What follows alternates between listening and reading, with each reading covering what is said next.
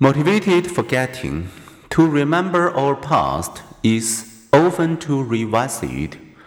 Years ago, the huge cookie jar in my kitchen was jammed with freshly baked chocolate chip cookies. Still more were cooling across racks on the counter. 24 hours later, not a crab was left.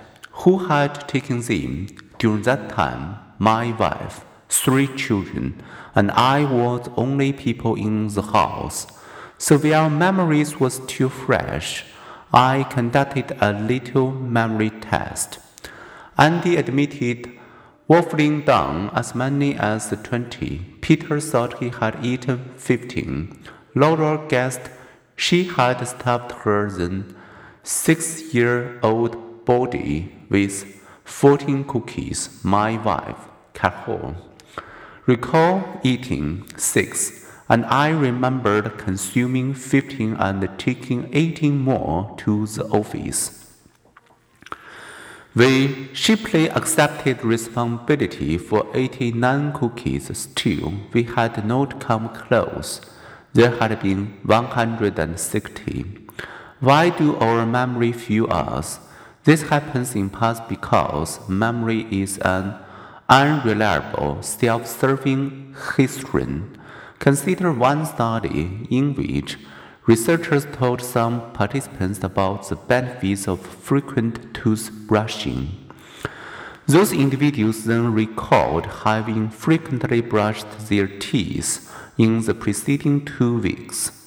Figure 8.22 reminds us that as we process information, we filter, alter, or lose much of it.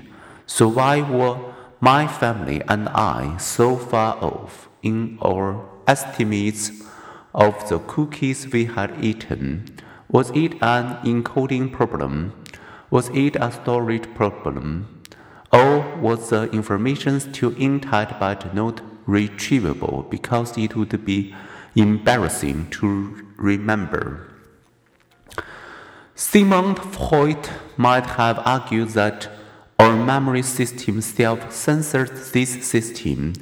He processed that we repress painful or unacceptable memories to protect our self-concept and to minimize anxiety. But the repressed memory lingers, he believed, and can be retrieved by some later cue or during therapy. Repression was central to Freud's psychoanalytic theory of personality and was a popular idea in mid 20th century psychology and beyond. One Norwegian study found that educated people tend to believe in repressed memories more than do those with less formal education.